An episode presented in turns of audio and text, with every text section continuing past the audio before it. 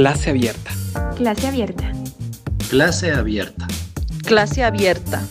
Una iniciativa del Seminario Permanente de Historia Política.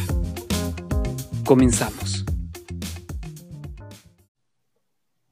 Bien, buenas noches con todas, con todos.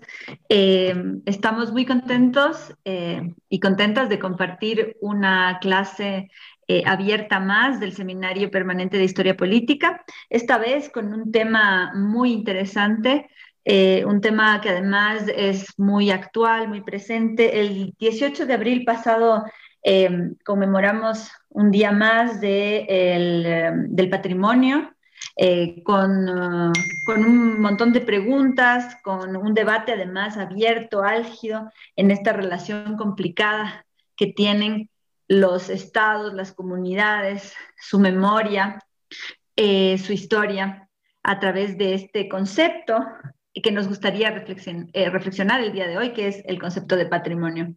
les invitamos a em, dejar sus preguntas, sus comentarios esta noche nos acompañarán eh, tres eh, queridos colegas, además muy versados en este tema por su experiencia profesional y por su experiencia también académica. Eh, Alejandro López, Michelle Andrade y Andrea Meniguano. plantearán, como ustedes ya deben conocer, si no conocen, pues la dinámica es que cada uno, cada una planteará un primer, unas primeras ideas que abran preguntas, debates eh, y luego pues abriremos por supuesto el foro eh, en Facebook y también el foro entre los miembros del seminario. Eh, sin más, pues le doy la bienvenida a Alejandro López. por favor. ¿Qué tal? Muy buenas noches. Muchísimas gracias por su paciencia, por esperarnos también un poquito mientras resolvíamos aquellos inconvenientes técnicos que se presentaron. bueno, yo en esta oportunidad les voy a hablar de algunas reflexiones que evidentemente no son eh, originales ni mucho menos, sino que se inspiran en eh, publicaciones y en reflexiones que han hecho, por ejemplo, este, referentes y maestros de cada uno de nosotros, de muchos de nosotros, Mireya Salgado, Guillermo Bustos. Y entonces el, tema con el que yo quisiera em, empezar la discusión eh, se llama análisis crítico del discurso del patrimonio. Entonces me he planteado el objetivo de reflexionar sobre el patrimonio como un discurso que ha servido para la construcción de un pasado glorioso de la nación y que en ese sentido muchas veces puede resultar absolutamente excluyente. Entonces, eh, he dividido mi reflexión en tres momentos. El primer momento es un momento eh, más de carácter conceptual y entonces empezar a desglosar qué es el discurso y, no me aproximo al discurso desde un punto de vista del análisis de contenidos, sino más bien desde una aproximación este, Foucaultiana. Entonces me refiero al discurso como eh, una producción de sentidos controladas, de sentidos controlados, perdón. Es decir, estoy eh, eh, mucho más cercano a una definición, si se quiere, de un episteme, de un, un criterio, de una, un marco referencial que nos permite enunciar cosas. Entonces, este marco referencial que nos permite la enunciación, que nos permite el acto del habla, eh, tiene que ver con eh, un espacio controlado, un espacio que tiene ciertos procedimientos y que de alguna manera tiene por función, como dice Foucault, conjurar los, poderes y peligros, dominar el acontecimiento aleatorio, perdón, y esquivar su, pesada y temible materialidad. Eh, Michel Foucault establece eh, algunos mecanismos para, en su, en su, discurso, ¿no es cierto?, en su texto, eh, em, el orden del discurso, que habla sobre los mecanismos de exclusión, los procedimientos internos del control del discurso, los procedimientos de control del discurso mediante los sujetos que lo enuncian, pero de alguna manera lo que él eh, pone a, consideración en este texto es que existe una relación entre el poder y el acto del habla o la enunciación como tal. Y entonces hay ciertos pasos que nos permitirían identificar de alguna manera estos discursos. Entonces, por ejemplo, cuando hablamos de los mecanismos de exclusión, eh, de alguna manera hablamos o nos referimos a lo que se puede y no se puede decir, lo que eh, es válido y no es válido, es decir, todo esto de los criterios eh, verdaderos o falsos, o también lo que en algún momento él describe como la voluntad de saber, voluntad de crear conocimiento y cómo se van generando núcleos que de alguna manera validan o excluyen ciertos elementos. Entonces, el patrimonio puede ser analizado dentro de esta metodología, dentro de esta conceptualización, y nos invita a pensar de alguna forma en que eh, existen sujetos que enuncian los conceptos, el contenido del patrimonio y de alguna manera van excluyendo otros espacios. Entonces, y, me refiero en este punto más allá de las instituciones, porque las instituciones oficiales, en el caso de los países, en el caso de las instituciones supranacionales, también tienen un, discurso que se asume directamente sobre el patrimonio. Pero más allá de eso, existe un relato de carácter nacional, si se quiere, que tiene que ver con el patrimonio. Entonces, cuando hablamos de mecanismos de exclusión y hablamos de patrimonio, yo quisiera reflexionar sobre algunos términos, por ejemplo, lo que es auténtico, lo que es verdadero, lo que es original. Entonces, cuando pensamos en patrimonio, muchas veces vienen estos, estos temas eh, a la mesa de, discusión. ¿Qué es auténtico? ¿Qué es lo verdadero, lo original, lo que tiene que ser conservado? Y entonces eh, ahí tenemos, ¿no es cierto?, la otra cara de la moneda que sería lo falso, lo, que es una, copia, lo que no es original, lo que de alguna manera no es patrimonial. Entonces, cuando pensamos en esto, habría que ver cuáles son los criterios que la sociedad establece para determinar que un eh, patrimonio es auténtico o es original.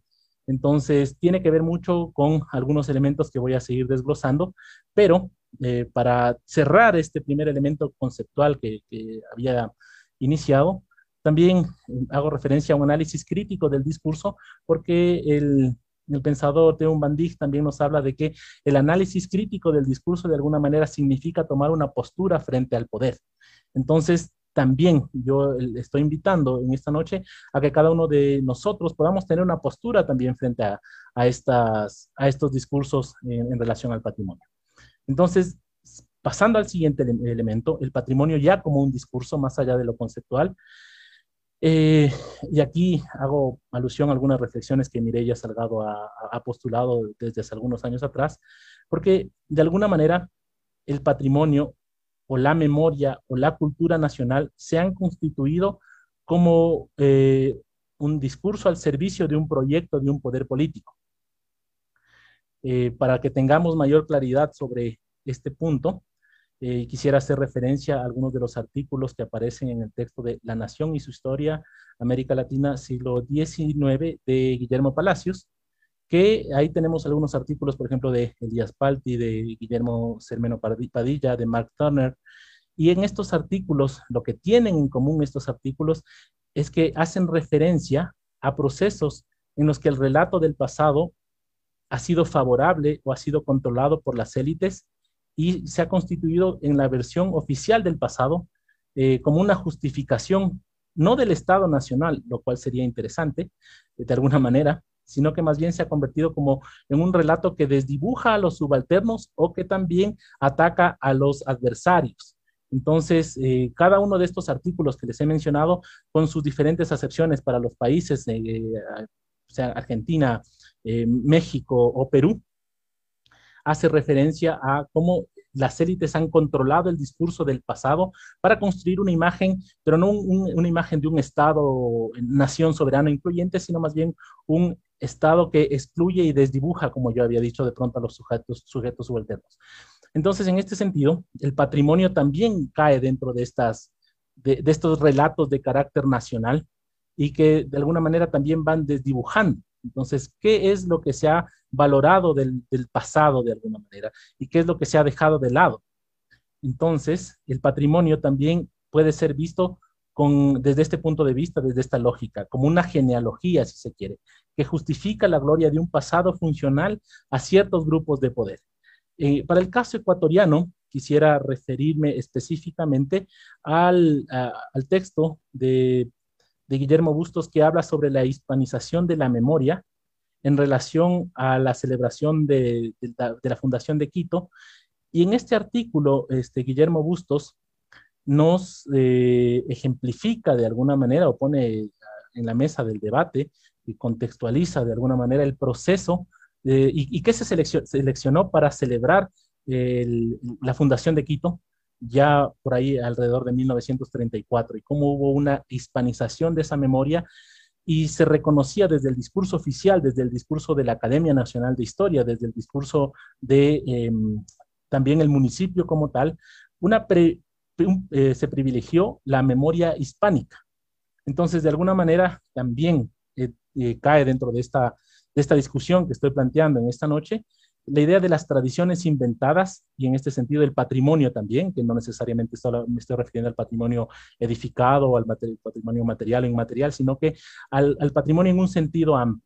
En este, en este punto, pues, Guillermo Bustos eh, nos hace referencia a cómo se fue generando un discurso en torno a la raza vencida, y un discurso que permitió de ahí en adelante este, celebrar la fundación hispánica con un corte efectivamente hispánico, con todas las discusiones hispanistas que, involucran a, Primo de Rivera y a todo este, este debate importante durante finales del XIX inicios del siglo XX, que trataban de alguna manera de volver al redil, de al amparo moral del imperio español o del extinto imperio español, estas, estos países que se habían ya independizado digamos, alrededor de 1830 en el caso de, Ecuador ya como, como república independiente, ¿no es cierto? Entonces, eh, esto solo estoy tratando de ejemplificar cómo funciona el, tema del patrimonio desde este punto de vista.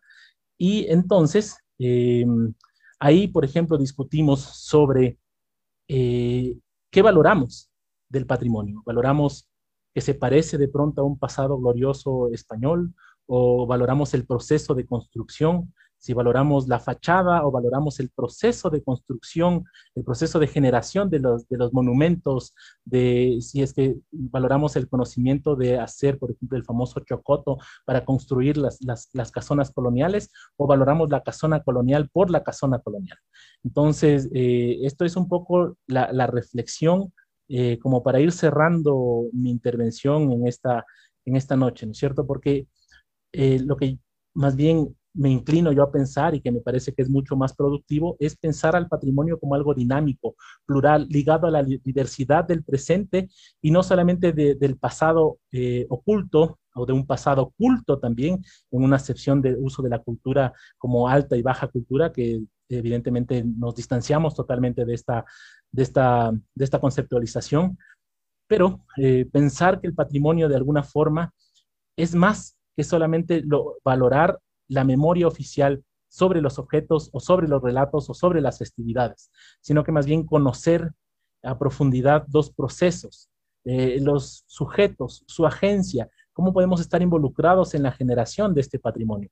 Entonces, mi propuesta, eh, y desde el punto de vista que les había dicho, ¿no es cierto?, del análisis crítico del discurso, que significa tomar una posición, tomar una postura, la postura que considero que podría ser más fructífera en torno al patrimonio es la investigación y que nos permita conocer más allá de eh, la oficialidad de la memoria del hispanismo de pronto en relación al patrimonio, o también desconocer, por ejemplo, eh, toda la, riqueza cultural que, posee, por ejemplo, un objeto arqueológico, y no solamente quedarnos en, valorarlo por la estética, valorarlo por si es de oro, de plata, de, cobre, de, tumbaga. Entonces, ir mucho más allá y tratar de investigarlo, conocerlo, apropiarlo, valorar el patrimonio como algo dinámico y en este sentido se vuelve un análisis crítico del discurso y no solamente como algo reificante, como algo que eh, vuelve al patrimonio como un valor estático. Entonces, de la misma manera, la historia y la memoria son algo dinámico, pues el patrimonio también debería ser algo presente. Y esta, esta, este, esta relación entre el pasado, el objeto y el, presente se daría a través de la investigación, de la socialización de los contenidos, de que valoremos también todos los agentes que estuvieron involucrados en la generación de estos objetos antiguos que valoramos y que, y que buscamos conservar, pero no solamente conservar porque corresponden a este pasado glorioso, sino porque nos dicen algo en el presente. Creo que con eso podría este, ir concluyendo mi, primera, mi, primer momento de intervención. Muchísimas gracias. A ti, Alejandro, eh, nos dejas con algunas ideas ya en la mente dando vueltas. Vamos a seguir con la intervención de eh, Michelle Andrade. Por favor. Ah, hola, buenas noches con todos. Es un gusto estar aquí con el Seminario Permanente de Historia y bueno, em, yo voy a, voy a hablar un poco sobre los usos y los abusos que eh, se ha cometido en nombre del patrimonio. Eh, como bien lo ha mencionado ya Alejo, eh, el término patrimonio es un término complejo. Y este término se ha utilizado en muchas ocasiones para salvaguardar los bienes históricos, arquitectónicos, artísticos, científicos, entre otros. Eh, en esta noche yo me voy a centrar específicamente en lo que va a ser la cultura material, voy a hablar sobre eso, porque eh, el término como tal ha llevado a que se pierdan los valores y las significaciones que la gente otorga a las cosas. Si hablamos de cultura material, la palabra patrimonio muchas veces termina envolviendo tanto a los bienes como a los objetos en una serie de leyes y reglamentos que los vacían de significados. Al mismo tiempo, estos bienes se vuelven casi intocables. Digo casi intocables porque no se puede acceder a ellos y generar una serie de experiencias porque son por el mismo hecho de que son patrimoniales. No es lo mismo hablar de un objeto patrimonial que se encuentra en un museo que hablar de una arquitectura, donde son más evidentes las problemáticas en el patrimonio. En el caso de las pinturas, esculturas, la idea de patrimonios por año llevó a que en los procesos de restauración se arreglaran las piezas y las dejaran como nuevas, sin evidenciar el paso del tiempo entonces esto a su vez, eh, con el tiempo, generó una serie también de críticas y de reflexiones en torno a esto. Si el patrimonio nos está hablando de que es único, de que es original, habían piezas que tenían el 70% de su intervención. Y entonces, ¿dónde la pregunta vendría a ser ahí qué era lo auténtico y qué era lo original si ya había habido una intervención casi en un 70%? Y claro, obviamente eh, los, conceptos que ya mencionó Alejo también como único y original, están dentro de estas características que deben cumplir los bienes para entrar dentro de la lista de patrimonio. En el caso del patrimonio arquitectónico es un tema aún más complejo, ya que se evidencia con claridad la aplicación de las políticas y hoy por hoy ya se habla de ciudades museos, espacio donde las personas no pueden vivir por el incremento del turismo. El turismo de masas ha utilizado el discurso de patrimonio a su conveniencia para generar en los centros históricos comercio, comercio y consumo a gran escala, como es el caso del centro histórico de Bogotá o el caso de la ciudad Barcelona, donde sus habitantes han tenido que salir de estos espacios porque ya no pueden vivir.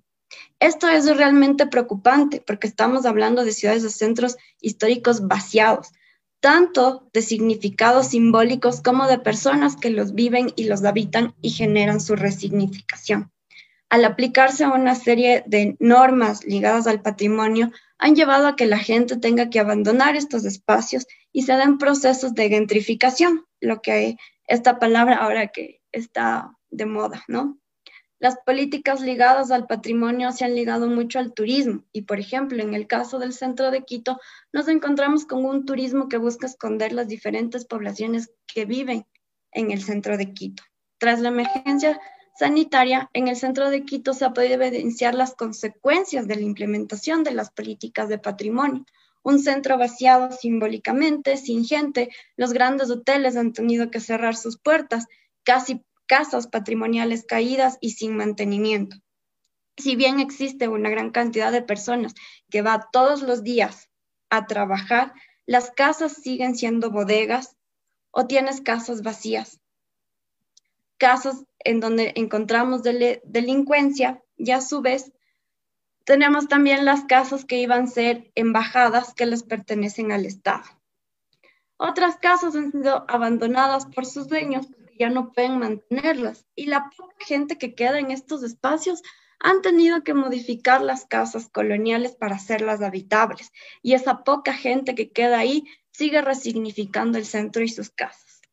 A partir de estos ejemplos, lo que yo quiero es plantear, eh, plantear que tanto lo, material como lo inmaterial es patrimonial porque su gente le da un valor, lo resignifica y le da ese valor patrimonial, porque dentro de esos espacios se, se, genera un tejido social, primero, y segundo, hay una serie de prácticas y hay una, una serie de vivencias que hacen que estos espacios se conviertan en patrimoniales. Hace 100 años, las personas eh, le otorgaron una serie de valores a una serie de objetos que hoy día se encuentran en museos, el propio centro histórico, no solamente en Quito, sino en otras ciudades. Y ellos lo resignificaron como patrimonio porque tuvieron una, eh, porque tuvieron vivencias, porque lo exploraron, porque lo vivieron y porque ese significado que ellos les dieron se convirtió en patrimonial. Para hoy, la gente que hoy vive y habita estos espacios, es muy difícil generar conexiones con este patrimonio, ya que el mismo término de patrimonio ha impedido que la gente se pueda acercar a tanto a los objetos como poder seguir habitando en un, en un centro histórico.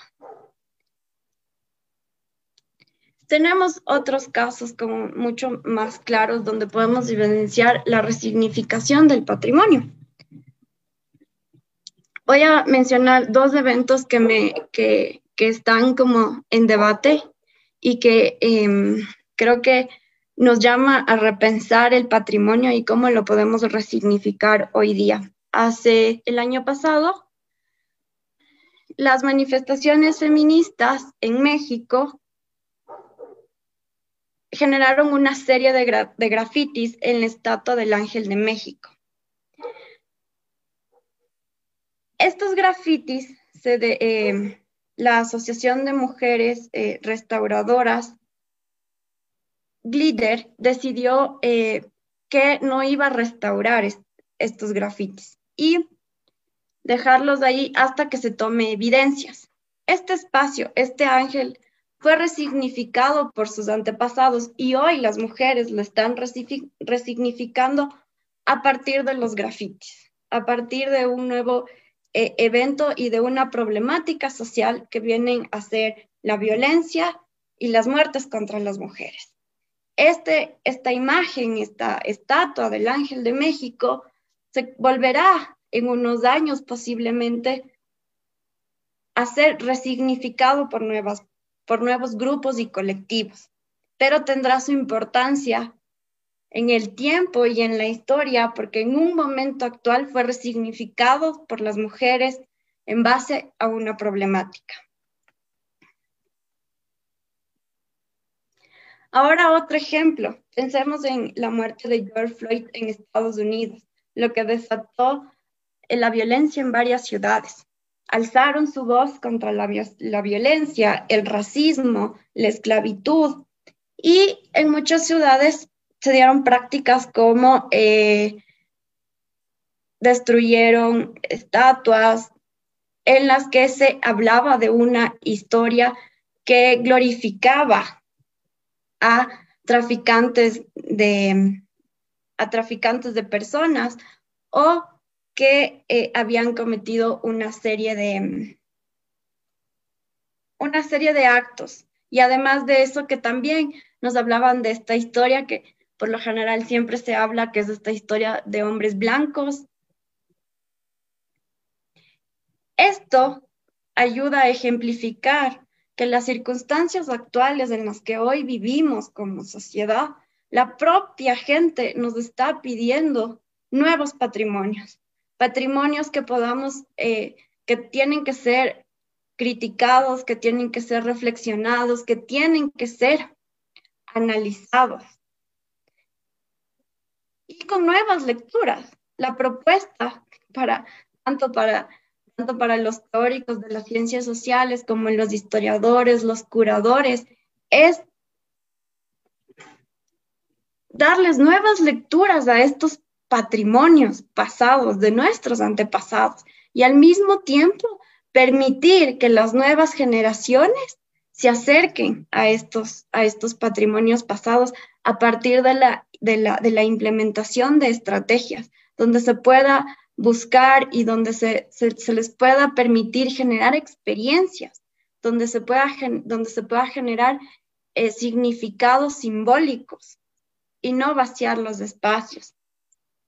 Además, la propuesta también sería repensar el término de patrimonio, repensar cómo está pensado este concepto, de dónde viene este concepto y elaborar nuevas conceptualizaciones en torno a esto.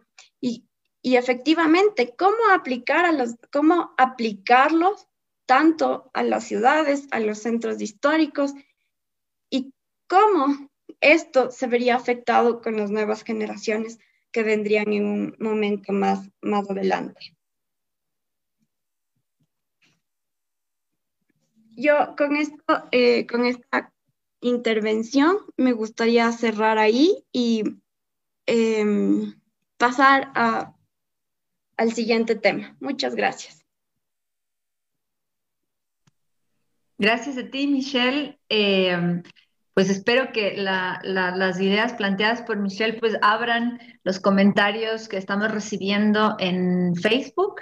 Eh, ahora me gustaría darle paso a mi colega Andrea Miniguano, quien también nos va a dar algunas, algunas em, ideas, características, debates sobre el, patrimonio.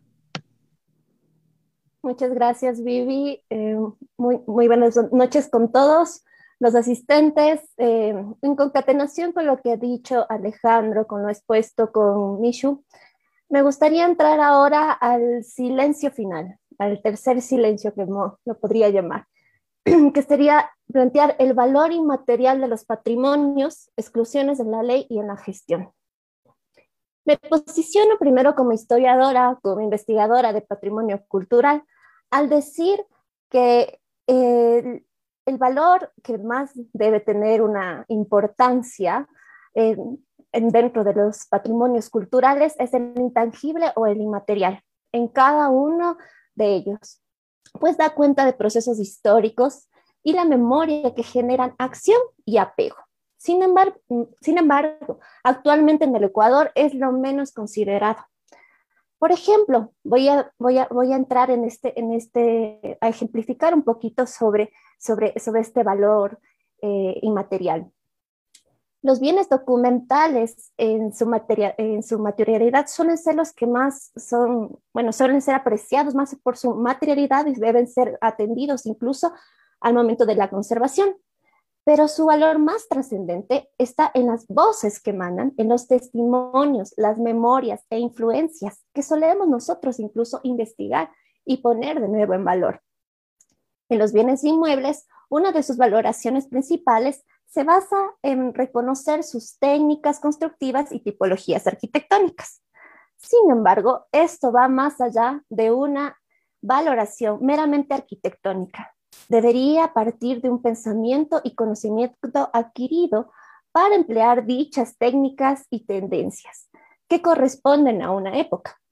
Por ejemplo, cuando reconocemos la obra de un arquitecto, tomamos a consideración su preparación, sus influencias, su adaptación o el desafío al entorno que ha hecho, su aporte histórico en ese momento en que edificó su obra.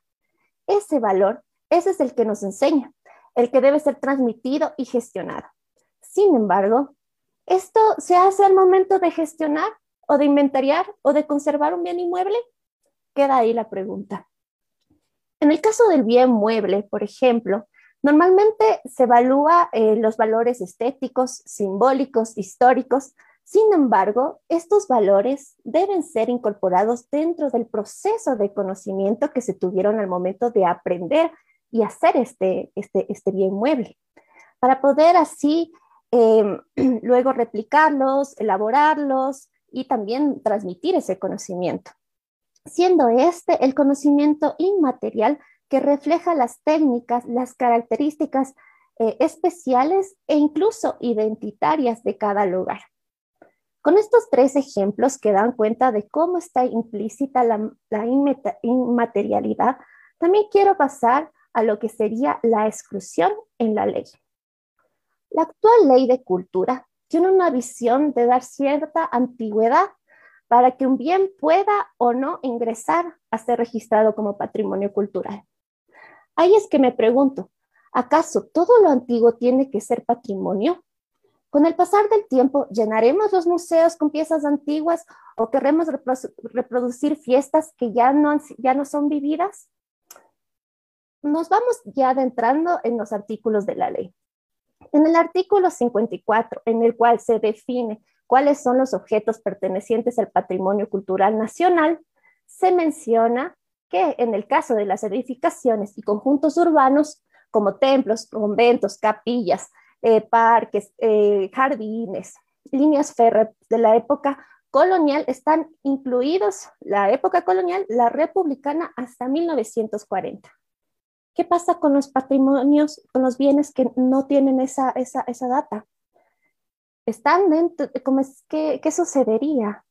¿Acaso no hay apego? ¿Acaso no hay identidad? ¿No hay valores estéticos? ¿No hay una, una historicidad? En el caso de los bienes muebles, están incluidos los de la época colonial y republicana que tengan, eh, que, que, que consten con al menos 100 años de antigüedad. Y vemos también, puede ser algo, también un bien mueble reciente, algo que la comunidad se haya apropiado. ¿Y por qué tenemos estos 100 años? ¿Estos 100 años serán inamovibles? Dentro de poco tendremos que cambiar la ley cada, cada periodicidad. En el caso de los documentos históricos, por ejemplo, tenemos eh, que, los documentos históricos tienen, pueden ser incompletos, completos, individuales, colecciones, pueden ser administrativos, libros, mapas, que tengan un valor simbólico, cultural, artístico, numismático para la memoria social o científico también, y que tienen que haber producido no menos de hace 50 años. Y entonces, un documento actual, un documento de, que nos narra la migración, que, nos, que, nos, que nos narra una época importante de nuestro país, no puede estar incluido? Como historiadores, investigadores, gestores, también debemos analizar desde qué punto de vista se ha sido, ha sido asignado la llamada valoración histórica. A mi modo de ver, desde una óptica, de, desde, se, ha hecho desde una óptica de historia lineal, positivista, monumental, de hitos y personajes históricos, pero no de procesos y de comprensión de pensamientos y actividades plasmados a través del tiempo. Ahí es que voy en línea con lo que acaba de exponer Michelle. Por otra parte, ¿dónde queda la pertenencia? ¿Dónde quedan los objetos, los inmuebles que no tienen esos daños, pero que la gente cuida como suyo y como un testigo también que, al cual se le interpela, al cual forma parte de esa comunidad? Ahí no es tan necesario de que se hagan muchas veces eh, intervenciones forzadas, sino la misma comunidad se organiza para conservarlos. Otra objeción a la ley de cultura que me parece importante en cuanto a los silencios es sobre la falta de inclusión de la diversidad cultural de nuestro país. ¿Qué pasa con los pueblos y nacionalidades en representación a sus mecanismos para poder identificar, catalogar, declarar patrimonios? Por ejemplo, en el caso de la ley colombiana 1185 del 2008, donde se menciona la gestión de patrimonio cultural, es inclusiva desde un inicio al momento en que dice, se consideran como bienes de interés cultural de los ámbitos nacional, departamental, distrital, municipal o de los territorios indígenas o de las comunidades negras y en consecuencia quedan sujetos al respectivo régimen de tales. Los bienes materiales declarados como monumentos, áreas de conservación histórica, arqueológica, eh, arquitectónica, etc. La ley colombiana integra en todos sus acápites de la, de, la ley su gestión, incluyendo a los territorios indígenas, a las consideraciones indígenas y a las comunidades negras, con sus diferentes, incluso accionarios. En el Ecuador tenemos el caso de territorios interculturales, recientemente colonizados o de alta influencia de migratoria nacional. En ellos, por ejemplo, se debería tomar criterios de valoración que lamentablemente no constan en la ley. Y así mucho de su patrimonio, porque si no, mucho de su patrimonio quedaría sin una legalidad, sin un amparo. Hablemos del caso de Santo Domingo de, de los Áchilas, por ejemplo, con una historia muy interesante por ser el centro de convergencia cultural y en una etapa de la historia que fue invisibilizada. El, mismo pueblo Sáchila, perdón, por el cual se puso la historia de los colonos que, eh, se impuso, perdón, la historia de los colonos que migraron de Loja, de Tungurahua, de Cotopaxi y también de la costa ecuatoriana, Manavita y eh, demás. Por lo cual, este, esto genera que hay un patrimonio con diferentes mixturas, con diferentes apropiaciones en un mismo territorio, en un, en un eh, territorio que está constantemente en movimiento, con diferentes narrativas, tipologías, y que es mucho más reciente a esos 100 años que muchas veces lo determina. Esto por darles un ejemplo de cómo eh, ¿cómo, cómo, cómo, cómo, podría también sentirse fuera una localidad al momento de, que, de estos criterios en la ley. En el Ecuador también nos hace falta una especialización regional para elaborar expedientes o la forma de valoración incluso, debido a que no podemos er, homogenizar esta evaluación de acuerdo a las valoraciones coloniales o republicanas que están citadas en la ley. Como referencia, a veces se lo tiene a Quito. Por ejemplo, antes la, la, llamada y referente escuela quiteña para catalogar o eh, dentro de similares características a lo que puede ser patrimonios muebles de otras provincias con otro contexto otro proceso, otro, otro, otra puesta en escena, ¿no? Entonces es por ello que los GATS deben tomar bases, como bases unas directrices, pero no aplicarlas de molde homogéneo, sino generar sus propios direccionamientos, sus propios lenguajes, basado en una comprensión histórica de su propio territorio. Eso es algo que debemos trabajarlo constantemente. En cuanto a los, al, lado inmaterial, ya en la gestión, para, para irme a otro, otro punto y finalizando, en el valor eh, inmaterial, eh, se debe, el valor inmaterial debe estar implícito siempre en todo tipo de procesos, procesos de gestión, conservación, restauración, reutilización, no, no como un valor agregado que sobresale a discursos de identidad, dura la fiesta, el personaje en una portada de un flyer, sino el patrimonio y su valor inmaterial deben ser considerados y constantemente conocidos con sus cambios e influencias. Hay que ser muy minuciosos al momento de la identificación patrimonial y de la valoración. Y en el, y en el caso de que no se permita intereses políticos o particulares que quieran sobreponerse al testimonio de las comunidades, como ha pasado y podría después dar el, el caso si, si ustedes gustan. La gestión debe mantenerse en un marco de retroalimentación constante. Un técnico de patrimonio no puede ir a una comunidad a decir esto es y no es por eh, patrimonio. Debe escuchar a la comunidad, entender su memoria colectiva y social, sus valores que hablan de su dinamismo y accionar, y así poder poner en puesta la salvaguardia y la conservación. No se puede conservar todo. Lo que perdura es lo que realmente nos identifica. En Colombia, por ejemplo, se han llevado a cabo interesantes procesos comunitarios para hacer registros y catalogaciones de, patrimonio. Museos que son construidos desde su planificación, su temática, implementación, elaboración de guion y musealización desde la comunidad, donde va más allá de la estética la identidad. En el caso del, del PCI, suele verse como algo aislado ¿sí? Eh, a otros patrimonios cuando es el mayor cruce, es el que mayor cruce que tiene. Por ejemplo, una escultura de una virgen es importante por su religiosidad, su devoción, porque eso salvará el momento de un incendio, de unas llamas. un edificio será tomado por manifestantes porque tiene una carga simbólica y funcional cotidiana que la hace especial. Un yacimiento arqueológico será importante y querido por la comunidad cuando establezca un diálogo con su realidad actual.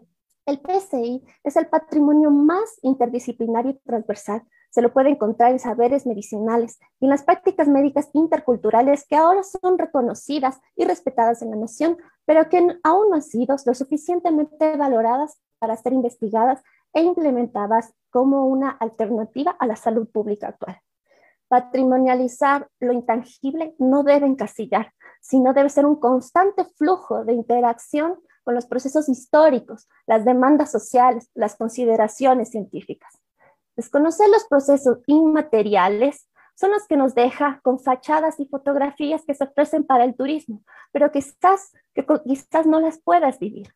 Nos deja con algo estático, que nos enseñe sobre la transformación, no nos enseñe sobre la transformación de nuestro pensamiento, de las influencias que hemos recibido, la adaptación de conocimientos a nuestra realidad.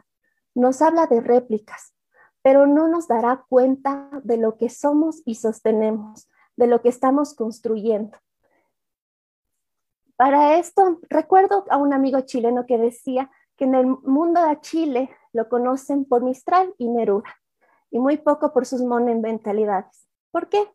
Por lo inmaterial, lo sensible, los lenguajes propios que viajan sin importar espacios y tiempos.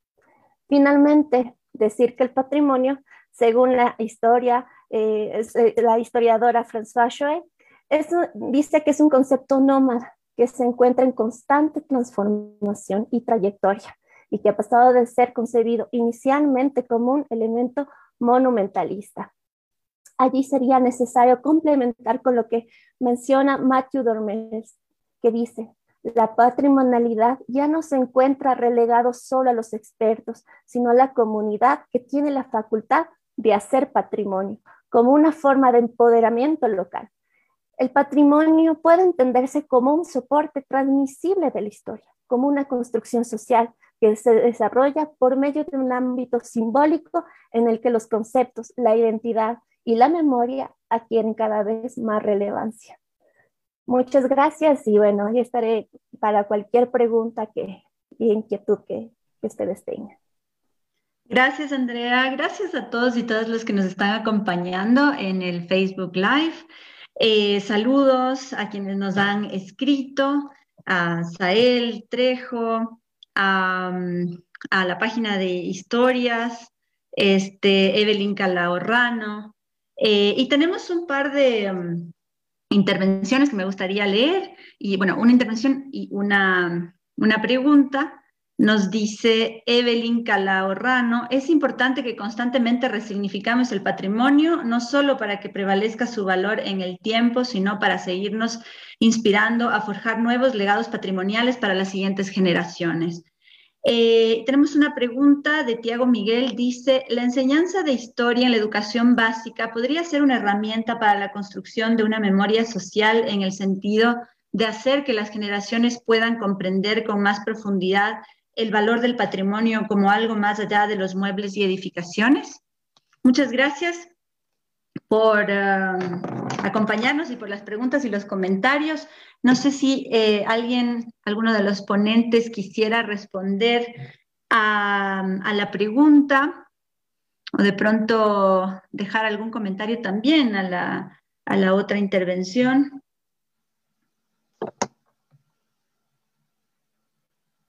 André, gracias.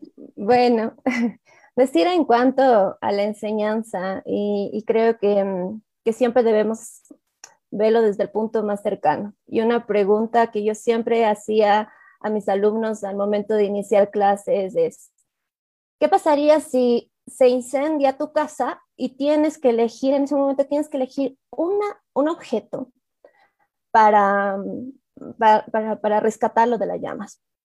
Entonces venían un montón de, respuestas, pero cada una tenía eh, un valor inmaterial.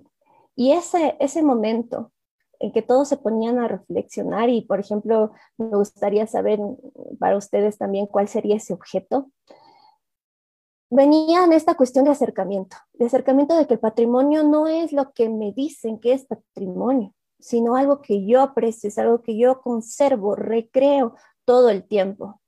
Es algo que me narra, algo que me dice, algo que, que, que, que lo he heredado.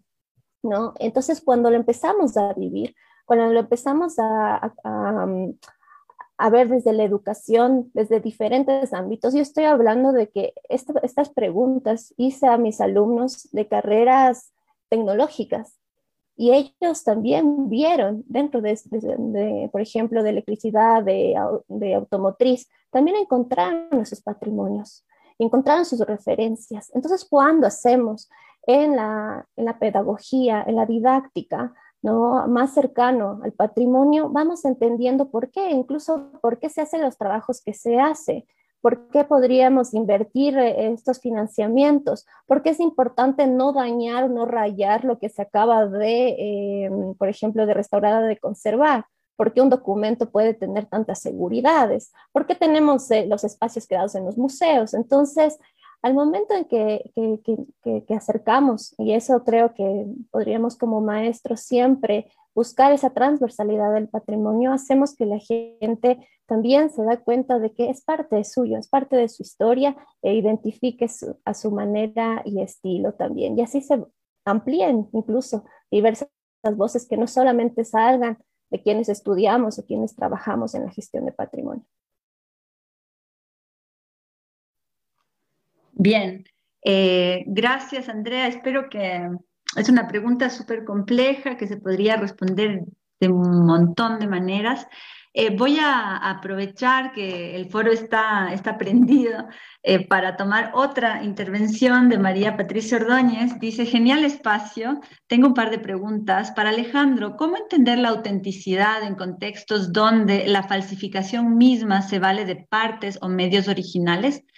algo puede ser medio auténtico y si la técnica es auténtica, aunque los materiales no. Eh, para Andrea, entiendo que desde tu punto de vista solo lo socialmente relevante debe ser patrimonial, preservado. A ese respecto, ¿qué decir de lo arqueológico en espacio donde no es reconocido como importante? ¿Para quién debe ser relevante? De pronto Alejandro inicia. Sí, gracias.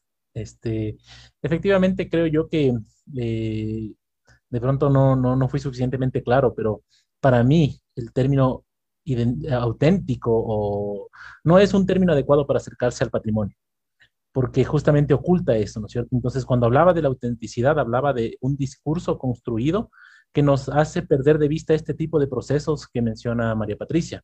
Entonces, ¿qué es lo que deberíamos realmente conocer, valorar, apreciar, conservar? Eh, creo que es la mezcla del proceso de generación de un, objeto, ¿no es cierto? Entonces, si el material, porque eh, también con qué criterios decimos que un material es, es verdadero, es verdadero, es original porque es antiguo, eh, o cuál es el proceso, el proceso es original o es verdadero. Entonces, más bien, en términos de patrimonio, hablar de originalidad, de autenticidad, de antigüedad, de pronto no es suficiente y ahí estaríamos perdiendo de vista todos estos matices que nos hablan del rico proceso cultural de generación. Entonces, eh, efectivamente, creo que el uso del pasado tiene que ver con esto, ¿cierto? poniendo un, ejemplo que también eh, leía hace muchos años en, em, en un artículo de, Pablo, de Pablo Espina, que él nos hablaba también, por ejemplo, de que eh, antes de la guerra del 41, el pasado glorioso que se estaba construyendo en el Ecuador en relación a la arqueología era el pasado inca. Era un pasado de, de, de, de ¿no es cierto?, que lo valoraban por su monumentalidad y porque daba cuenta de esta civilización que es algo que también se hizo mucho en Perú, ¿no es cierto? Buscar esa civilización antigua, la, antigua civilización peruana, o sea, como esta impostación, ¿no es cierto?, hacia el pasado que muchas veces hace el historiador oficialista, el de la historia oficial, o también este, esta visión patrimonialista, ¿no es cierto? Y después de la guerra del 41 nos contaba en este artículo Pablo Espina que más bien al ser eh, los representantes, los incas de esta peruanidad de alguna manera, obviamente solo lo pongo como un ejemplo, ¿no es cierto? No, no estoy queriendo revivir tampoco ningún, ninguna suerte de discurso chauvinista nacionalista, sino que más bien ahí las élites empezaron a buscar en la arqueología ecuatoriana un relato que les permita sostener este, su hegemonía, ¿no es cierto? Entonces buscar la arqueología, recuperar los trabajos de, González Suárez, de Jacinto Gijón y Tamaño, ¿no es cierto? Buscar las culturas, los avances, o sea, mirar el pasado en términos de civilización, mirar los, el pasado en términos de eh, la teleología también sería absolutamente complejo, eh, pero es lo, es lo común, ¿no es cierto? Es lo hegemónico. Entonces, en este sentido, creo yo que absolutamente mirar el patrimonio desde la autenticidad más bien oculta y se vuelve justamente uno de los elementos que podríamos tomar dentro del planteamiento de lo que yo había dicho mirar al patrimonio desde un punto de vista de análisis crítico del discurso. Entonces, con eso podríamos tener mayor comprensión de fenómenos tan interesantes como, por ejemplo, lo de eh, los artesanos de la pila. Y todo este imaginario y todo este proceso histórico que, es conocido, pero que de alguna manera debe ser mayor, eh, ser mejor valorado, ¿no es cierto?, por la sociedad en general, pero no pensando en términos de lo auténtico y lo verdadero. Eso, eso creo que podría decir yo en relación a la pregunta de María Patricia. Gracias. Listo, yo también, bueno, respondiendo acá la, la pregunta, eh, se menciona que eh, desde mi punto de vista solo lo socialmente relevante debe ser patrimonial. Eh, no, no, no, nunca se, se, se, vio desde esa forma sino se está poniendo que esa también debe ser una de las consideraciones, ¿no? Eh, como sociales, comunitarias, sino que normalmente tendemos a, determinar como técnicos, como gestores, qué es patrimonio y qué no. Ese, ese, ese es una, pero creo que debería ser esa diferencia. Y de ahí en cuanto a la, a, la arqueología, y también, por ejemplo, nos pasa con, con, muchos de documentos históricos o con, igual con, con festividades, o como, como, como PCI saberes, que a veces lo tenemos al lado nuestro y no sabemos que tienen un valor o una historia especial. Y ahí la, la, clave de la investigación, la, la, difusión, la transferencia de esos saberes, ¿no? En el caso de la arqueología, como es la relevancia, también está implícita de cómo, cómo la, la, comunidad se puede relacionar en ese, como es con esta investigación, con este hallazgo. ¿no? Eh, también cómo, cómo se enlaza un diálogo entre la arqueología y la, y la arqueología, y también ese, ese, lado histórico también que los, que los une, ¿no? Ese, ese modo de interacción, de que tal vez eh, hay, hay lazos que a veces no, no, sabemos que teníamos con nuestros antepasados y que nos dan en el relato eh, arqueológico y muchas veces están en, en, el diario antropológico, ¿no? Entonces, hay ahí una, una cuestión muy importante que, que, hay que, que hay que entenderle que también hay que, hay que educarla, ¿no? Hay veces en que no sabemos dónde estamos sentados, debajo nuestro qué es lo que hay. Y, ahí está lo importante de la investigación y ahí está lo importante de dar a conocer y de también generar nuevas preguntas decir, ¿por qué esta existencia? ¿Por qué, eh, por, por, qué, por qué, por qué estas fabricaciones, estos hallazgos? ¿Qué, ¿Qué, me narran? ¿Qué me dicen? ¿Cómo me asocio con mi actualidad? ¿no? Entonces, y esa es una, una, de las cosas también que les toca también vivir en campo a, los arqueólogos, ¿no? Y en medio de los hallazgos también, cómo se convive el hallazgo arqueológico con, con, los procesos de, la, de las comunidades que, por ejemplo, suelen estar ahí alrededor. Entonces, creo que, también esta relevancia se la puede dar en otro tipo de procesos, ¿no? Y también siempre nos van enseñando de acuerdo a, otro, a los procesos de, investigación y de puesta en valor que dan los arqueólogos em, al momento en que, en que, en que hacen sus, sus investigaciones y dataciones, ¿no?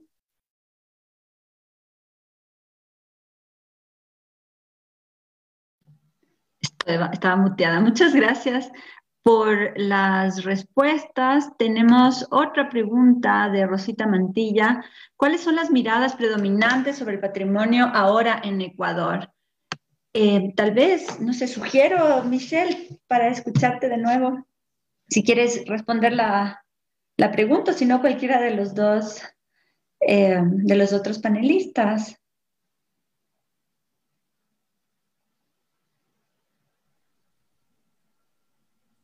Bueno, yo eh, creo que todavía predomina mucho más una, dos miradas, aunque pueden ver varias, pero las que este, yo quisiera mencionar en esta noche.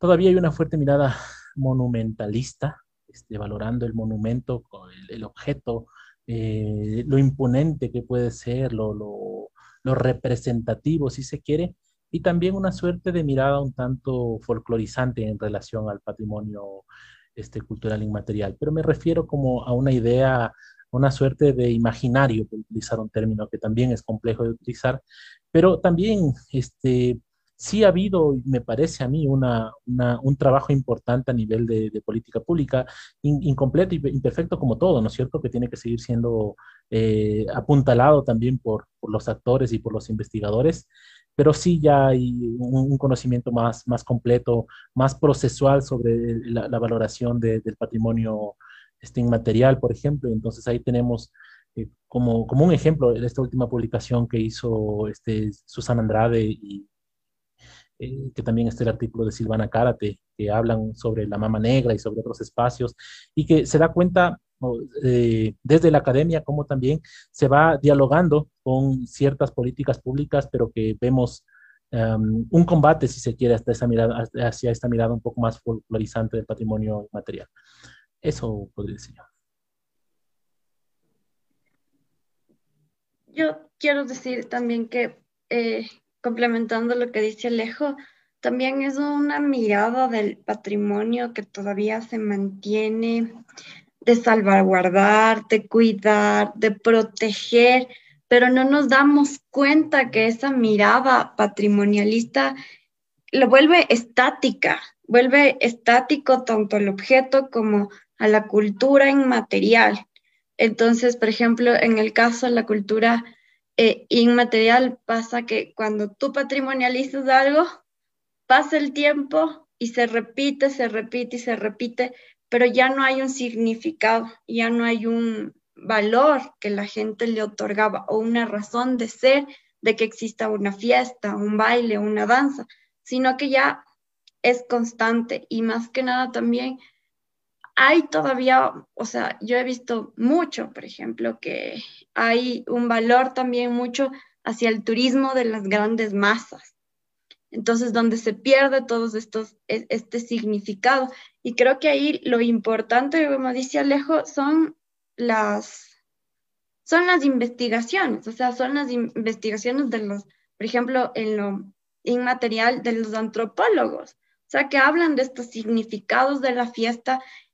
Y creo que una, una reflexión y, que una reflexión y una crítica a la academia es que eso, esas reflexiones que se hacen, tanto de antropólogos como de historiadores que trabajan desde la memoria, se quedan muchas veces en, en estantes, en bibliotecas. Entonces, no vamos, también me incluye porque también es, em, no vamos un pasito más allá y tratamos de, como dice André, de, difundirlo, ¿no?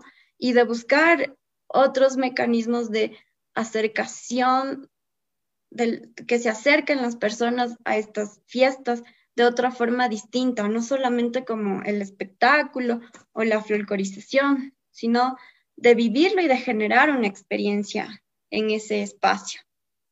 Eh, creo que eso podría decir para agregar lo que acaba de decir Michelle, y justamente creo que ahí parte un poco el origen de, de estos males que acabas de decir, es que la visión predominante del patrimonio ha sido desde la arquitectura, en el caso ecuatoriano, ¿no?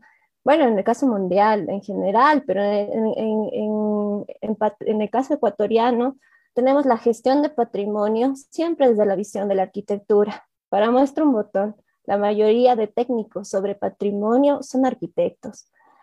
Em, pocos han sido los arquitectos que se han desafiado, los hay y muy valiosos. Son aquellos que integran, que justamente buscan esta interdisciplinaridad, que plantean, que se cuestionan, que se están moviendo, que no, no dejan eh, de, de, estar conociendo también cómo se va actualizando ese patrimonio y qué conexión tiene con la comunidad.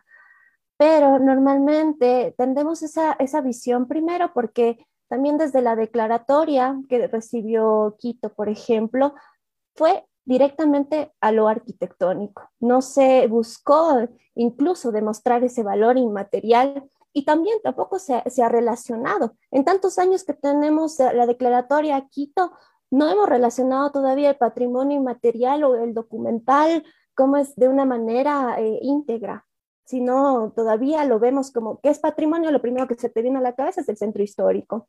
¿Y dónde están los otros patrimonios? ¿Dónde está el paisaje cultural? ¿Dónde está el paisaje rural? Eso también queda, queda, queda excluido, ¿no? Entonces, ¿qué pasa? Con esta visión arquitectónica también tendemos a, hacer este patrimonio impoluto, intocable, que no se puede cambiar. Recuerdo una vez que me pidieron que eh, una petición al instituto fue que en la fiesta de San Pedro y San Pablo de Puerto Viejo no se utilice el reggaetón. ¿Por qué? Porque solo se tenía que utilizar bandas de pueblo. y entonces, ¿de qué estamos hablando? No estamos dejando que realmente este patrimonio se dinamice y cambie. Lo que conocemos, de hecho, actualmente de la fiesta ya tuvo varias mutaciones, por ejemplo. Entonces, eso también ha sido una, una de las cosas que también nos, ha perjudicado, el no ser interdisciplinarios, el también no dejarnos a veces asesorar de otro tipo de pensamientos. De igual manera, en lo inmaterial también siempre tenemos que ver esa relación con lo arquitectónico, con lo inmueble, con lo mueble, etc. Entonces, eso creo que para mí ha sido una de las principales, eh, es, miradas, una de las principales cosas que, desde las cuales ha sido vista el patrimonio en el Ecuador y desde ahí también de cómo se la piensa y cómo se la gestiona. Bien, tenemos otra pregunta en el chat.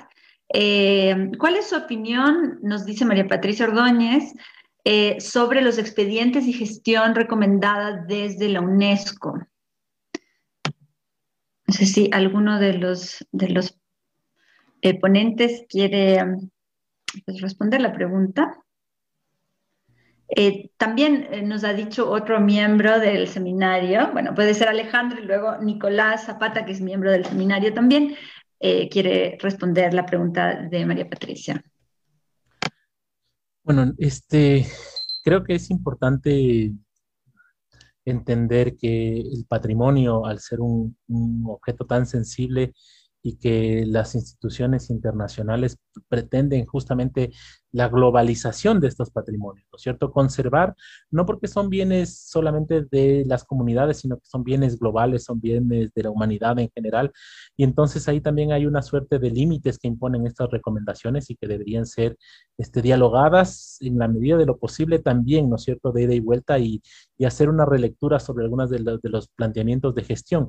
Porque sí es como muy predominante también esta visión de este, conservar lo antiguo como está, ¿no es cierto? Y de pronto lo dinámico, la refuncionalización, eh, la reinterpretación de los patrimonios a veces no se, no se, considera, y también en la gestión económica del patrimonio, ¿no es cierto? Porque eh, es un tema importante a tener en cuenta cuando los diferentes países eh, no disponen también de los recursos para poder este, gestionar y mantener espacios patrimoniales que se, que se convierten como en, como en museos vivientes, como mencionaban algunas de las ponentes.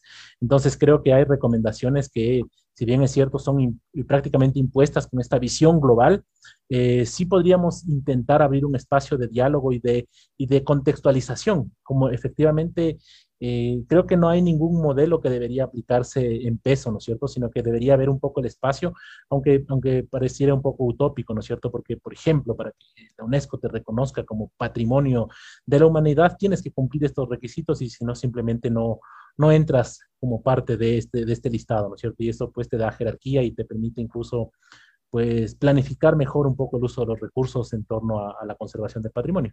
Pero, pero al menos reflexionar críticamente sobre esto creo que, creo que es una, una buena oportunidad. Mm, ya, listo. Buenas noches con todos. Un gusto. Sí, este, respondiendo un poco la pregunta de María Patricia, creo que Alejandro lo dijo bastante bien. Solamente quisiera añadir esto. O sea, creo que la UNESCO en esa idea muy globalizadora tiene sus recetas, efectivamente, que creo que sí, quieren responder a todo este proceso integrador globalizante de poder este, entender el patrimonio desde una lógica, pero también hay que entender desde qué lógica está trabajando, que obviamente este, viene desde esta difusión de estrategias que, luego quieren ver para una posibilidad de implementación de políticas. Y creo que en ese sentido, lo que yo quisiera verlo tanto como para rescatar y para criticar es que te puede ayudar a la final este, incluso en ciertos, en ciertos países donde incluso no han tenido esa, esa, capacidad de tener estrategias claras, donde no han tenido tal vez un componente técnico interesante, ha permitido generar indicadores y procesos para generar la, la, conservación del patrimonio. Sin embargo, también hay que entender que eh, eso puede distar de muchas lógicas y como lo que vimos hace un rato de la exposición de los compañeros, de una serie de discursos que son sumamente, eh, de discursos propios, ¿no? Que, deberían partir ya también de las comunidades y no también este, desde estas lógicas que vienen muchas veces desde el Estado, que también responde a estas ideas muy, muy de élite, por una parte. Entonces creo que es necesario, sí, rescatar lo que la UNESCO muchas veces nos puede decir, lo que nos puede dar en cuanto a sus estrategias. Sin embargo, nunca olvidar también que existen lógicas propias, también el, Estado eh, tiene que establecer sus propias políticas públicas, eh, considerando todos los elementos que implica una política, desde las tipologías de la, capacidad de, establecer formas de, de información, la capacidad de organización económica, el ciclo de la gestión, todos esos procesos que son sumamente entenderlos para después generar la implementación y apoyar justamente en, el, en la conservación del patrimonio. Entonces, eso nomás quería decir. Bien, muchas gracias. Eh, Nico, eh, me gustaría darle la palabra a un miembro de, mm, del seminario también, Luis Bisuete, por favor, que nos quiere hacer un comentario, una pregunta. Eh, bueno, muchas gracias a los tres ponentes que, que intervinieron hoy. El mío es un comentario que trata de presentar algunas preguntas y algunas dudas que cualquiera de los tres o los tres que mejor pueden eh, contestar. Y, una de las cosas que últimamente he estado pensando es que en Europa, por ejemplo, eh, aunque también en América Latina, hay una crítica al lo que ellos denominan o lo que suele denominarse un abuso del presentismo en la escritura de la historia y por añadidura también en la concepción del patrimonio.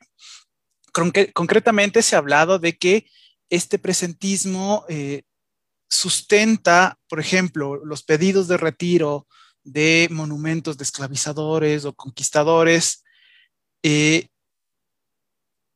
basados en una politización de la historia. Eh, yo creo que esa crítica ha perdido por lo menos de vista lo que es el espacio de enunciación, eh, históricamente hablando o eh, emplazado en algún espacio histórico. Entonces, eso me lleva a preguntarles, ¿quiénes fomentaron dichos monumentos? Eh, ¿Cómo pensar este espacio de enunciación alrededor de estos que fomentan los monumentos en ese momento? Que, por ejemplo, para el caso ecuatoriano, seguramente son hispanistas cuyo discurso no representaba a la nación, sino a la blanquitud en sí mismo. Eh, en tanto, eh, patrimonio, ¿cómo leer esto? O sea, quitar los monumentos, eh, se arriesga al olvido si se quita los monumentos, una alternativa puede ser quizá como se ha propuesto en Europa, contraponer las figuras anticoloniales. Esto nos lleva básicamente a la pregunta de, bueno, ¿para quién y de quién la historia? Eh, eh, yo recuerdo un poco antes de irme a, México, eh, estaba en el archivo municipal y oí a uno de los cronistas de la ciudad, ventajosamente ni Milton Luna ni Patricio Guerra son el caso y que fueron mis profesores, sino que este cronista hablaba de que no, por ejemplo, no se podía poner el nombre de una calle bajo, o sea, el nombre de una persona que un barrio pedía para su calle, porque esta persona históricamente no había representado nada y, se sumía una vez más en la monumentalidad, en una historia de blanquitud y eh, en los prohombres. Entonces, como ven, he planteado algunas dudas que espero quizá puedan dividirse entre los tres o los tres en combo, pero creo que son necesarias al momento de pensar también la relación entre patrimonio e historia. Muchas gracias.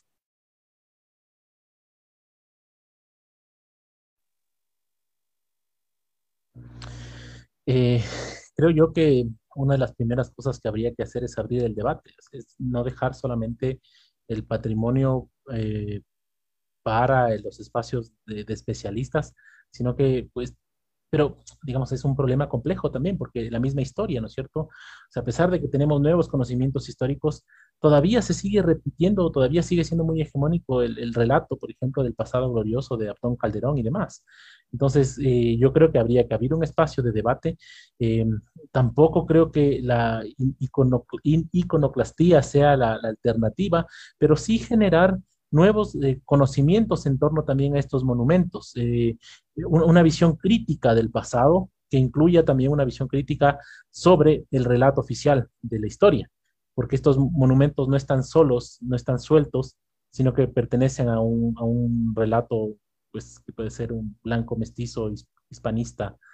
Entonces, eh, pero de todas maneras son actores de la historia que pues también nos proveen información, sino que hay que darle la vuelta un poco a esa información y, de pronto buscar sí un espacio de contraste. Eh, y habrá lugares donde efectivamente la censura de, algunos monumentos ha sido el camino, pero acá habría que discutirlo eh, entre todos, eh, porque la memoria, el patrimonio, la historia son temas ah, sociales, no corresponden solamente a los gestores de la política pública o a los especialistas, sino que efectivamente a todos.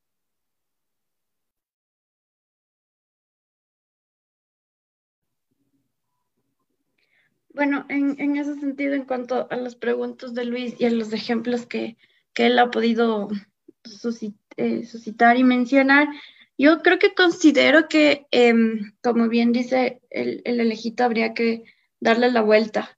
Eh, considero que es necesario en torno, yo no creo que haya una necesidad de retirar las imágenes, sino más bien de modificar los discursos, de cambiar los discursos. O sea, y, en relación a la historia, eh, creo que es necesario y lo que ya se ha venido haciendo por, por parte del seminario y por parte de otros profesionales de la historia es revisar la historia y ser más críticos y más reflexivos con esa, con esa historia. Y entonces, si bien hay, hay estatuas de, de, personas esclavistas, blancas, hombres, Em, también montar el, discurso, o sea, el, discurso opuesto. ¿Cuál es ese discurso opuesto? O sea, dejar de hablar de que por decir, descubrió América, pero que fue un esclavista, que se, tal vez la colonización también, empezar a hablar de que eh, se llevaron indígenas de Europa siendo eh, vistos como objetos, o sea, como personas exóticas. Entonces, como darle la vuelta a estos discursos y, también como empezar a hablar de aquello que nos molesta y les molesta a los demás, porque si hablamos, por ejemplo, de los grupos hispanistas, que se ha visto como muy fuerte su, su, renacer en esta época, creo que es necesario poner el, dedo en la llaga y, hablar más allá de, de ponerlos como héroes, por un lado. Y por otro lado, lo que dijo el cronista, a la final, el, creo yo que el trabajo del historiador es presentar las evidencias. El historiador no juzga, ¿no? Sino es presentar una serie de evidencias. Y el historiador tiene que trabajar para la sociedad. Entonces, si, si bien esa persona para el cronista no pudo ser, no, no hizo absolutamente nada, para la población que está pidiendo su cambio o su nombre, sí, para ellos representan algo. Entonces ahí el trabajo del historiador es hacer su debida investigación, fundamental, justificar por qué sería necesario cambiar el nombre o por qué poner ese nombre. Entonces, eh, y trabajar también, ahí es como nuestra conexión con la sociedad, ¿no? Y ahora más que está eh, en boga el trabajo de la memoria, ¿no? Trabajar con la memoria de la gente. Eso es sumamente importante. Y a partir de esa memoria, dar los argumentos necesarios para que se hagan los debidos cambios. Eso, gracias. Complementando a, a Michu, eh, quisiera decir que, por ejemplo, en el caso que citas, Luis, del cronista, él debió establecer un diálogo de saberes como, como había dicho en mi intervención, un técnico, un encargado para, para determinar o para gestionar eh, un patrimonio no puede venir y decir esto es y esto no es.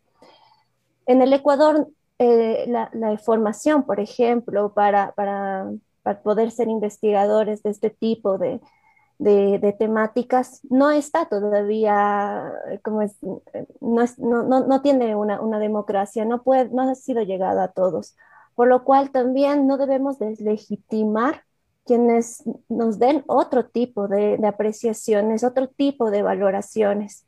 Debemos considerarlas y también analizarlas, ¿no? Y, ponerles eh, también en cuestión de cómo eso está siendo reflejado, cómo está eso también siendo eh, vivido, consumido por la comunidad, ¿no? Entonces eso, eso, eso sería importantísimo, porque si no, y, esto, y esto les digo en el caso de mm, cuando, cuando nos planteamos desde el lado de la investigación de patrimonio en la provincia de Chimborazo, yo no puedo quedarme solamente con quienes tienen títulos o titulaciones o o, que han hecho mm, una escritura oficial, tengo que buscar otro tipo de saberes y de conocimientos.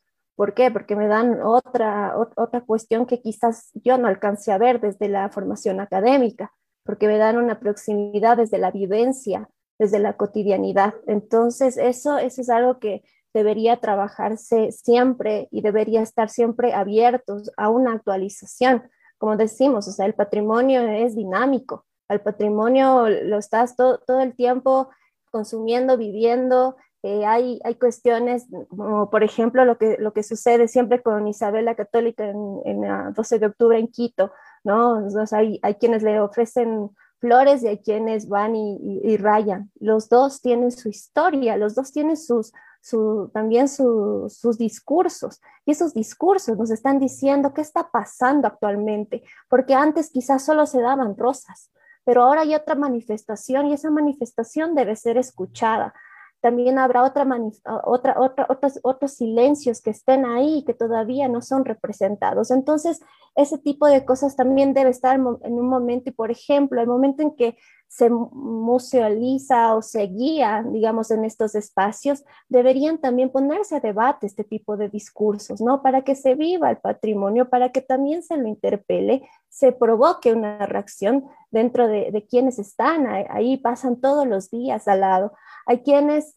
Eh, si, si, se quita un monumento, no extrañarán a la figura, sino el espacio y la relación que tenían con él, ¿no? Y quizás extrañarán la placa, extrañarán el pedestal, pero son, son cosas que a veces no nos damos cuenta, ¿no? Y, también cogemos y deshacemos a veces sin saber todo lo que, lo que tenía que ver. A veces también no nos damos cuenta de los conjuntos urbanos, los conjuntos urbanos que no solamente es una casa, sino también toda esa relación y planificación y cómo es el dinamismo que habían dentro de ellas, qué sucedía en ellas y qué se producía, ¿no? Entonces, todo ese tipo de saberes siempre debe estar en diálogo y en consideración de quienes gestionan y de quienes también ponen en valor, comparten e investigan el patrimonio. Listo. Eh, bueno, más que nada quería eh, también agradecerles a los compañeros por las intervenciones que han tenido porque han sido bastante explicativas y me han permitido a mí también tener una serie de reflexiones internas. Y con ello me llama a mí la atención dos puntos que voy a tratar de hablar lo más rápido posible, que es sobre el análisis del patrimonio y cómo también entender esto sobre una lógica también del Estado, que es el desarrollo de las, de las políticas. Y bueno, creo que un, algo que a mí me llama la atención dentro de lo que se ha podido hablar y que considero es que existe una serie de estructuras también, a veces dentro de las mismas instituciones y dentro de los mismos procesos de análisis, que marcan un sendero del camino a veces, y eso nos genera una serie de visiones a veces tecnocráticas muy, muy técnicas, por decirlo así, para poder analizar el patrimonio. Y creo que sí, es súper importante tener estas estrategias, tener las metodologías de trabajo que permitan por una parte, los investigadores darnos la oportunidad de poder este, trabajar sobre el patrimonio, eh, generar estos procesos para rescatar ciertos procesos y realizar los análisis, pero al mismo tiempo, y creo que esa es tal vez una de las ventajas que en, estos tiempos, ya en estos procesos de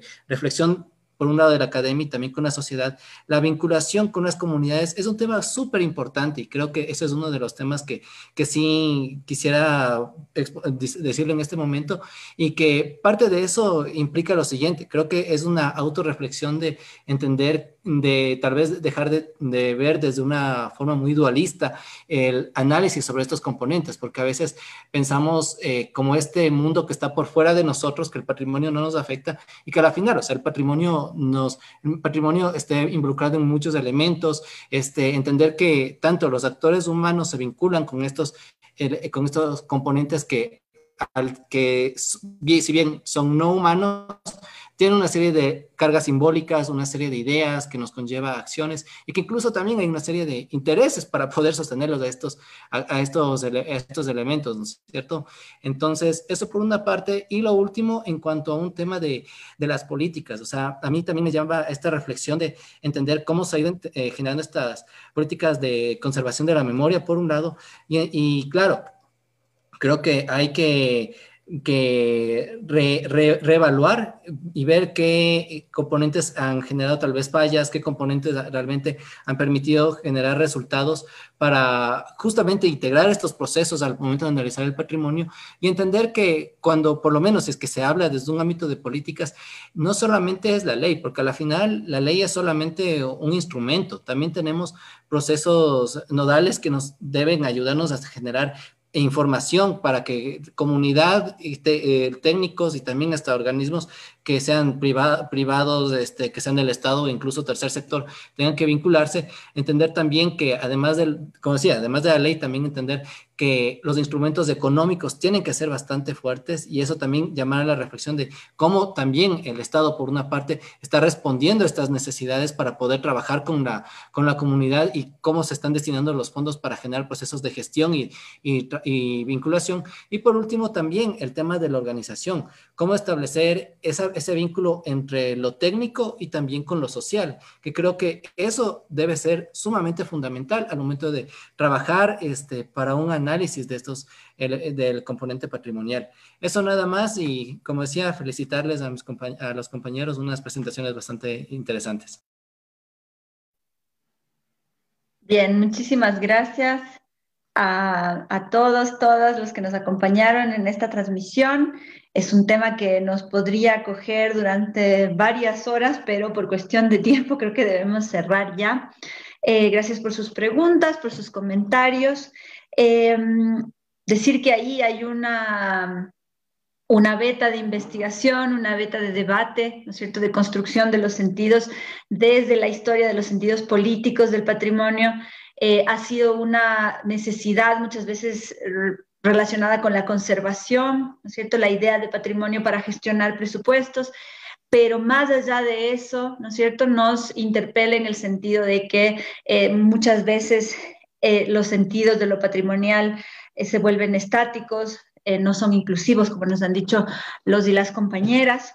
quedan muchas preguntas, espero que mm, pues esta noche se hayan solucionado algunas y que, bueno, eh, se hayan abierto otras posibilidades de encuentro y de, mm, posibles agendas de investigación.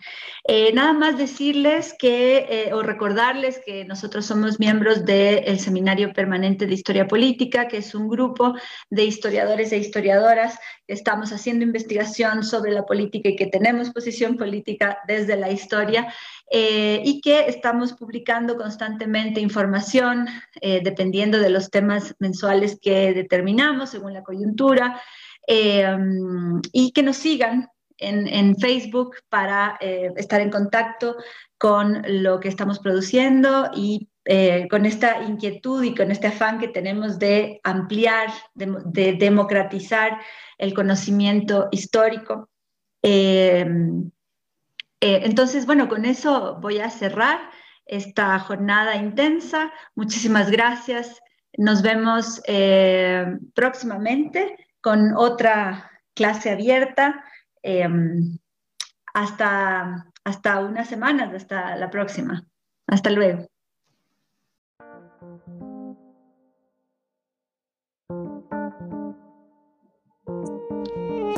Clase abierta.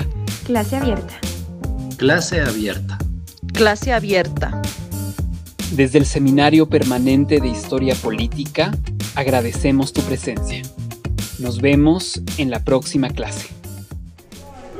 Ciao,